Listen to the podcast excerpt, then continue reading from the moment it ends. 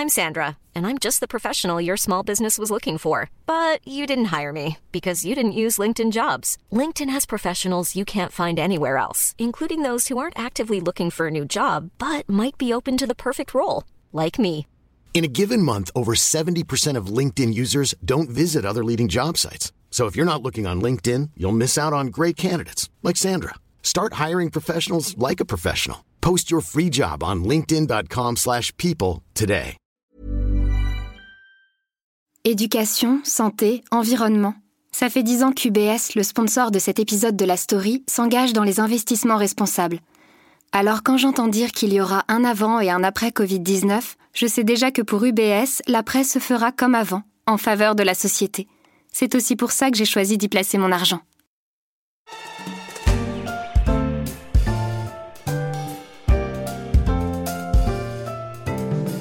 Il y a quelques jours, je me suis penché sur la place des femmes dans la planète technologie à l'occasion du salon Vivatech à Paris, le grand rendez-vous européen consacré à l'innovation et aux nouvelles technologies.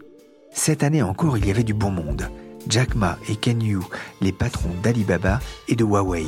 Ginny Rometty, celle d'IBM, Jimmy Wells, le fondateur de Wikipédia, le champion d'échecs Gary Kasparov, ambassadeur du logiciel antivirus Avast, en passant par Gillian Tans, PDG de Booking.com, sans oublier Usain Bolt, venu parler mobilité urbaine. Mais dans les allées du salon, on attendait aussi le passage de Paul Kagame et de Macky Sall, les présidents du Rwanda et du Sénégal, tout sauf un hasard. Je suis Pierrick Fay, vous écoutez La Story, le podcast d'actualité des échos, et je vous invite à voyager avec moi au cœur de l'Africatech.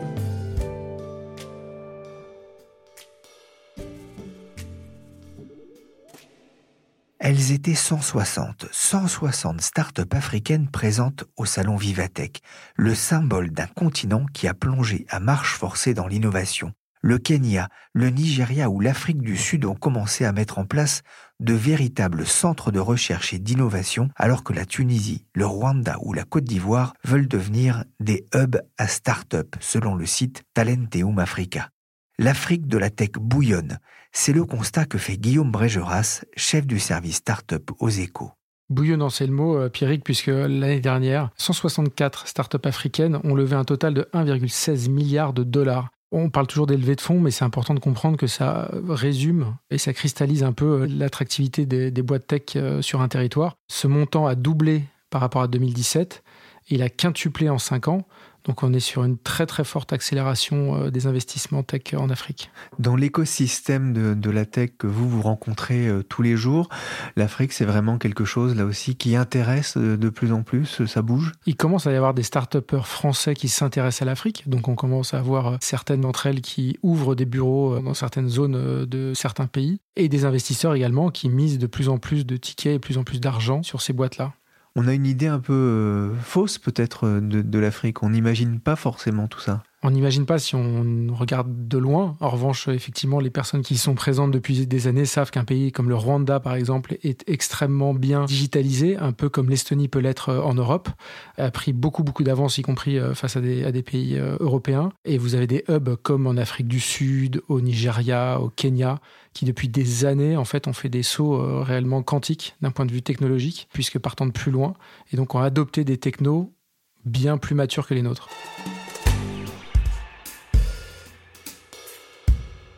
Les startups sont là, et les investisseurs. Certes, ils ne sont pas encore légion, mais il y a tout de même des précurseurs comme Khaled Benjilani. Il est associé au sein de la société Afrique-Invest. Pionnier du capital investissement en Afrique francophone depuis 25 ans, Afrique Invest gère plus d'un milliard et demi d'actifs. Il a déjà investi dans plus de 140 entreprises sur tout le continent. La société a commencé par les entreprises traditionnelles, ce que l'on appelle la brique et le mortier, avant de s'intéresser naturellement à la tech. C'est ce que m'a expliqué Khaled Benjilani depuis son bureau de Tunis. La tech, en fait, c'est venu un peu euh, naturellement parce qu'en fait, euh, au fur et à mesure qu'on a commencé à investir dans les entreprises traditionnelles ou, matures, on a commencé à avoir un pipeline d'entreprises innovantes peut-être pas au sens français ou européen ou américain du terme, mais innovantes localement, c'est-à-dire des entreprises qui apportaient des solutions innovantes aux, problèmes africains. Et donc naturellement, on s'est mis à vouloir investir dans les entreprises, en tout cas dans celles qui nous plaisaient. Et, et on s'est rendu compte qu'effectivement, ça devait se faire de manière différente et c'est de là qu'on a lancé euh, d'abord un premier fonds innovation en 2002, d'ailleurs avec euh, entre autres BPI comme investisseur à l'époque, ça s'appelait CDC PME. Un fonds qui a très bien marché, et puis, euh, et puis comme, euh, comme les choses se sont accélérées durant les dernières années dans le cadre de l'innovation en Afrique, on a décidé euh, de doubler la mise et, et, là de mettre carrément une équipe dédiée qui s'occupe aujourd'hui des investissements dans les entreprises innovantes ou dans les startups innovantes qui ont déjà commencé à générer des revenus de manière assez consistante, on va dire. Quel est le potentiel de la tech en Afrique pour un investisseur? Alors, Le potentiel, d'abord, il est mesuré par la croissance du continent. Parce qu'en fait, c'est un continent qui a le potentiel de doubler de taille au niveau de différents indicateurs, que ce soit des indicateurs démographiques, mais aussi d'indicateurs économiques. C'est un continent où il y a de très fortes poches de croissance sur certains secteurs, là où en fait il y a les plus gros gaps par rapport à l'Europe. Donc, euh, par exemple, au niveau des infrastructures, que ce soit des infrastructures technologiques ou des infrastructures physiques, il existe un tel décalage aujourd'hui sur la capacité à pouvoir fournir le même type de service que, en fait, les services innovants ont une très forte capacité de croissance. Aujourd'hui, au niveau euh, de toutes les solutions qui sont apportées au niveau de la logistique, au niveau de la distribution, au niveau de la mobilité, en Afrique, on a de gros problèmes aujourd'hui au niveau des transports de manière générale. Et donc, il y a plusieurs solutions innovantes aujourd'hui qui arrivent à percer et qui arrivent en fait à apporter des solutions soit aux sites e-commerce, euh, soit aux personnes, soit aux entreprises, où ils leur apportent des solutions de traçabilité, des solutions d'utilisation de différents types d'outils de transport qui permettent en fait euh, d'avoir accès à un service qui est nettement plus efficace que ce qui se fait aujourd'hui de manière traditionnelle par les entreprises de logistique ou les entreprises de transport euh, urbain par exemple. Afrique Invest a récemment investi dans trois jeunes pousses en Afrique, Travel Toudou, une agence de voyage digital en Tunisie, Esprit, un projet d'école d'ingénieurs en Tunisie également, une école qui compte 6500 étudiants, et Weberon, un éditeur de logiciels, trois projets bien distincts j'ai demandé à Ralen Benjilani comment il choisissait les entreprises dans lesquelles son fonds investit. Ça, c'est une bonne question. D'abord, on regarde les indicateurs de référence et on essaie de voir un trend. Par ailleurs, on essaie de comprendre à quel point ils sont sur un marché ou un segment qui est profond ou qui est dense. Ça, c'est quand même un indicateur important. Et puis, on regarde beaucoup la qualité de l'équipe et leur capacité à mettre en œuvre la stratégie. Et ça, c'est une observation sur un passé proche et on regarde aussi la capacité du modèle à être scalable, donc à pouvoir aller sur une croissance sans pour autant être très capitalistique. Ça, c'est aussi un élément euh, qui est important. Et puis enfin, on a certains segments de prédilection. On connaît déjà assez bien les problématiques de marché. Alors, je parlais de, logistique et de transport. Au niveau des fintech, il y a euh, énormément de besoins, que ce soit sur le lending, euh, donc sur le crédit, mais aussi sur le fintech transactionnel. Et puis ensuite, on a quelques secteurs que nous, on connaît bien parce qu'en fait, on a investi aussi côté private equity dans ces secteurs, euh, que sont l'éducation et la santé, sur lesquels on a beaucoup d'appétit et on voit effectivement beaucoup de potentiel de croissance actuellement.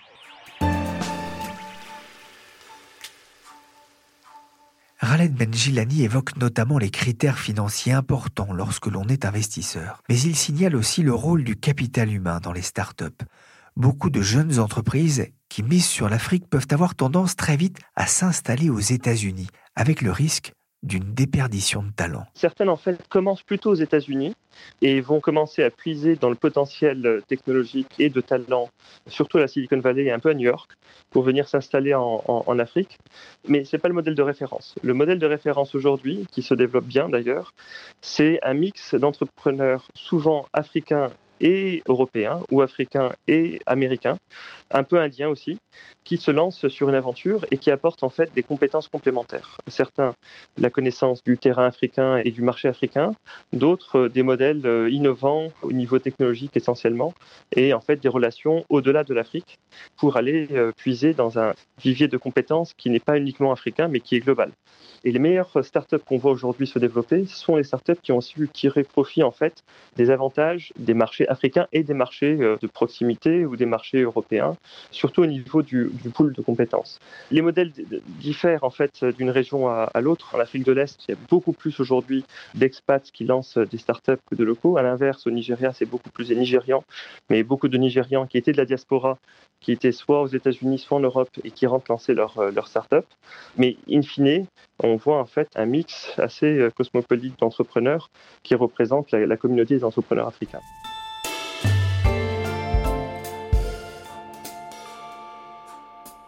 Afrique Invest n'est pas le seul acteur de la finance à s'intéresser à l'Afrique. Le spécialiste français du capital investissement Partech a lancé fin 2018 un nouveau fonds, Partech Africa.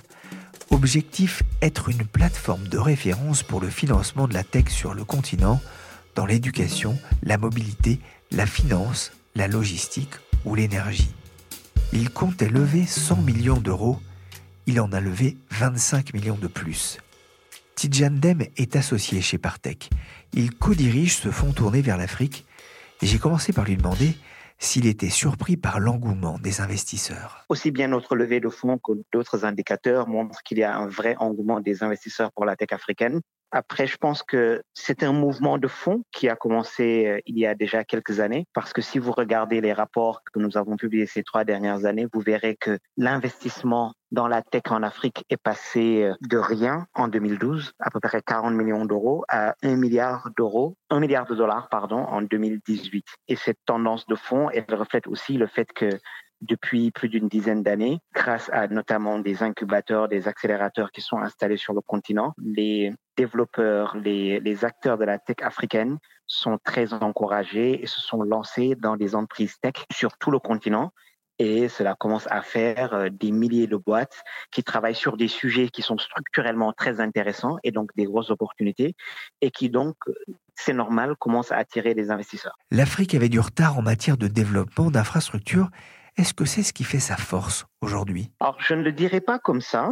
Je pense qu'effectivement, le retard sur euh, certains sujets crée aujourd'hui des opportunités pour la technologie. Par exemple, la plus grande catégorie d'investissement dans la tech en Afrique reste euh, ce qu'on appelle les fintech, les services financiers, qui ont attiré euh, l'année dernière 50% des investissements. Et effectivement, cela correspond à un très profond défaut dans l'accès aux services financiers en Afrique. Vous savez que le taux d'accès aux comptes en banque est très faible et donc où la technologie essaie de pallier à ces, manques-là. Ce, mouvement euh, vers la tech correspond aussi à un développement de l'accès au smartphone et à l'Internet qui permet de faire ce qu'on ne savait pas faire dans la banque traditionnelle, de le faire désormais avec de la banque en ligne. Tidjan Dem, vous avez été le directeur général de la zone Afrique francophone chez Google pendant près de 10 ans. Vous aviez alors 34 ans. Google, c'est une start-up qui a réussi. Est-ce qu'il existe un potentiel important pour l'émergence de leaders mondiaux sur le continent? Je l'ai toujours dit, je le maintiens. Je crois qu'il y a une opportunité pour les entrepreneurs africains parce qu'ils s'attaquent à des problèmes qui sont communs non seulement au continent mais au marché émergent de construire des gros champions régionaux. Évidemment, cette opportunité pour qu'elle se réalise, cela va dépendre de ce qu'on sait faire aujourd'hui en accompagnement de ces entrepreneurs et de ce qu'on sait faire pour permettre à ces business de se développer sur un continent qui est finalement très fragmenté. C'est vrai qu'on a 1,2 milliard d'habitants, c'est vrai qu'il y a une opportunité très large sur le continent, mais faire du business et grandir son business d'un pays à l'autre, de la Côte d'Ivoire au Ghana, du Kenya en Tanzanie, reste toujours un peu compliqué avoir accès à l'investissement nécessaire pour agrandir un business à ce scale-là reste toujours compliqué. Les montants dont nous parlons aujourd'hui dans l'investissement semblent élevés, mais ils restent relativement faibles quand on les compare à ce qui se passe juste en France. Euh, donc oui, l'opportunité est là et, et ce n'est pas un hasard si les grands acteurs comme Google, Facebook Uber, maintenant Amazon euh, s'intéressent tous au continent. Est-ce que les startups africaines arriveront à saisir cette opportunité pour construire des champions? Euh, C'est le sujet sur lequel nous, nous travaillons à partir tous les jours. Quelles sont les stars actuelles de la tech en Afrique? Ah, Je ne sais pas si je veux nommer des stars. En tout cas, je peux euh, peut-être pointer quelques secteurs où il se passe, à mon avis, des choses extrêmement intéressantes. J'ai parlé tout à l'heure de la fintech, où euh, nous voyons aujourd'hui des, startups fintech africaines qui sont beaucoup plus sophistiquées que les fintech européennes, par exemple, euh, ou, ou américaines, parce qu'elles ont construit sur le mobile money des paiements par mobile des opérateurs qui leur servent d'infrastructure des services beaucoup plus sophistiqués, du paiement bien sûr, mais également du crédit, de l'épargne, euh, de l'assurance maintenant. Et je vois dans ces services-là des, des, choses extrêmement innovantes qui grandissent très, très vite. Nous avons, par exemple, investi dans une startup qui est devenue le numéro un du paiement par carte en Afrique du Sud. Ce sont des entrepreneurs assez extraordinaires qui ont un boulevard devant eux et, qui vont faire des très belles choses. Mais un autre secteur qui personnellement me passionne beaucoup, c'est le secteur du commerce. Alors, on parle beaucoup du e-commerce qui représente euh, aujourd'hui euh, quelques milliards euh, de dollars sur le continent, 3 à 5 selon les études, et qui va monter très vite jusqu'à 75 milliards de dollars dans la prochaine décennie. Euh, ce qu'on ne dit pas, c'est qu'aujourd'hui, le commerce africain traditionnel, euh, qui représente plus de 1000 milliards de dollars, est lui en train de se digitaliser.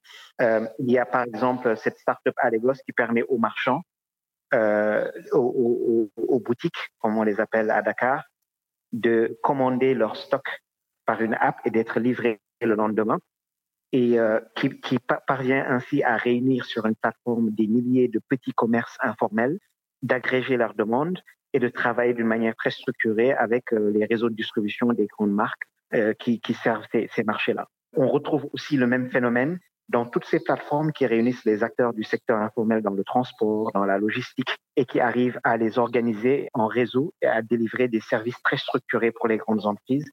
Moi, je pense que si on doit chercher les stars de demain, on doit les chercher dans ces plateformes-là. Les licornes ont du mal à émerger euh, en Europe. Euh, en Afrique, il y en a une aujourd'hui dont on a beaucoup parlé, c'est Jumia.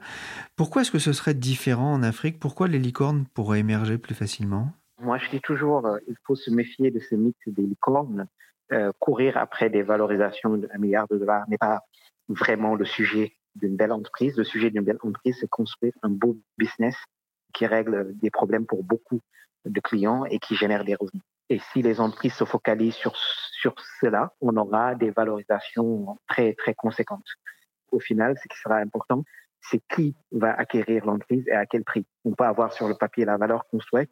Au moment d'une transaction, il faut trouver quelqu'un qui est prêt à payer ce prix-là. Et en Europe, par exemple, comparé aux États-Unis, il n'y a pas assez d'acteurs comme Google, Facebook qui sont prêts à signer des gros chèques de plusieurs milliards pour acheter des boîtes.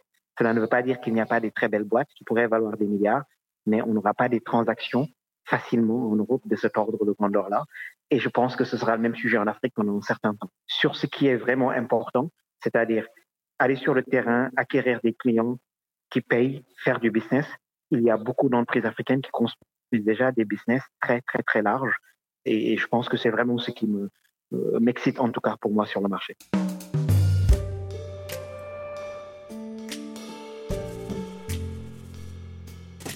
En France, créer une start-up, c'est déjà une aventure particulière.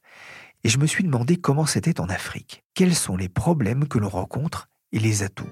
J'ai donc contacté par Twitter les créateurs de Duel. Duel fait partie des 10 startups finalistes du programme Afrique Excel, un programme d'accélération de start-up francophones créé par Deloitte Afrique en partenariat avec la Banque mondiale et Venture Capital for Africa.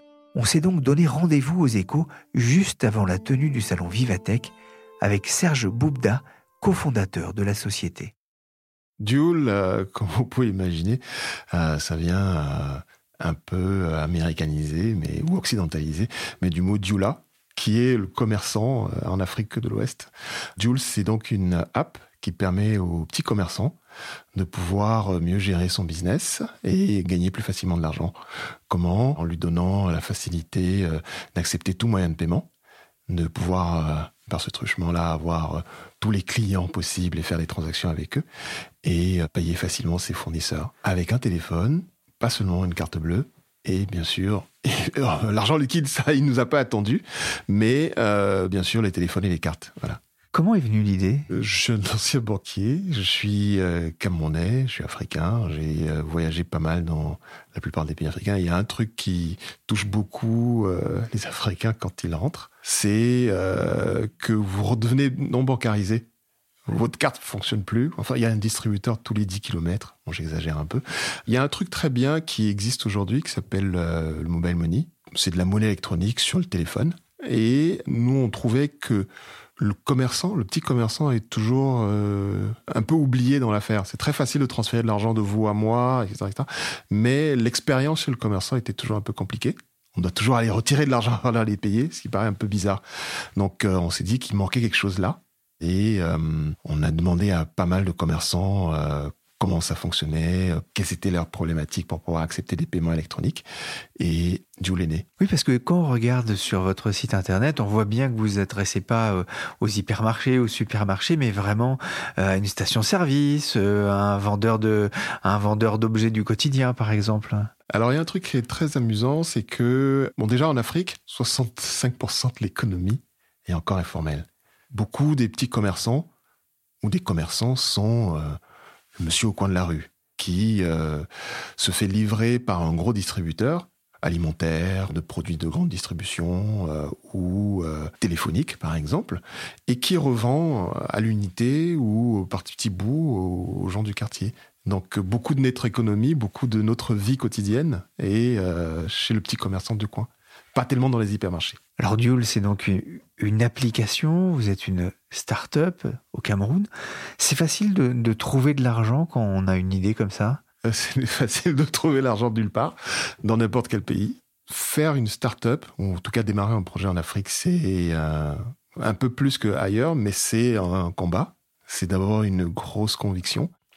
Euh, après, effectivement, on commence à convaincre que ça marche, qu'il y a quelque chose qui se passe et on essaye de franchir des étapes toujours un peu plus grandes. donc, quand on convainc, avec un peu de chance, on arrive à trouver de l'argent. C'est le plus compliqué? C'est un des plus compliqués. Parce que c'est un peu le serpent qui se mord la queue. C'est euh, des marchés dans lesquels il n'y a pas beaucoup de success story. Il n'y a pas beaucoup de rôle modèle. Et donc, euh, euh, de la part d'un investisseur, de la part d'un entrepreneur qui se lance aussi, il y a l'incertitude de est-ce que ça va marcher? Mais les milestones, les, les, euh, les étapes franchies, donnent confiance aux deux parties, à l'entrepreneur qui petit à petit réalise son chemin, à l'investisseur qui petit à petit voit les choses sortir de terre.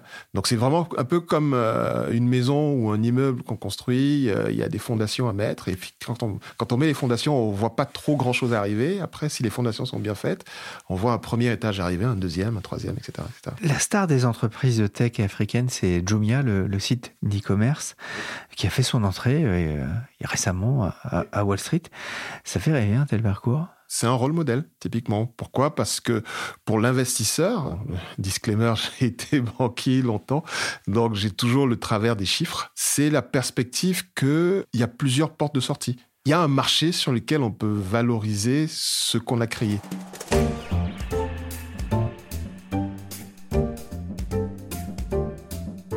Merci à Serge Boubda, à Tidjan Dem et Khaled Benjilani pour cette immersion dans l'Africa Tech Merci aussi à Guillaume Brégeras des Échos pour son éclairage sur ce continent fascinant. La story, le podcast d'actualité des Échos, s'est terminé pour aujourd'hui. L'émission a été réalisée par Nicolas Jean et Adèle Itel avec Michel Varnet et Jean-Philippe Louis. Vous pouvez retrouver les podcasts des Échos sur votre plateforme de podcast préférée et si vous l'avez raté, écoutez notre émission récente sur les femmes de la tech. Pour l'actualité en temps réel, c'est sur leséchos.fr.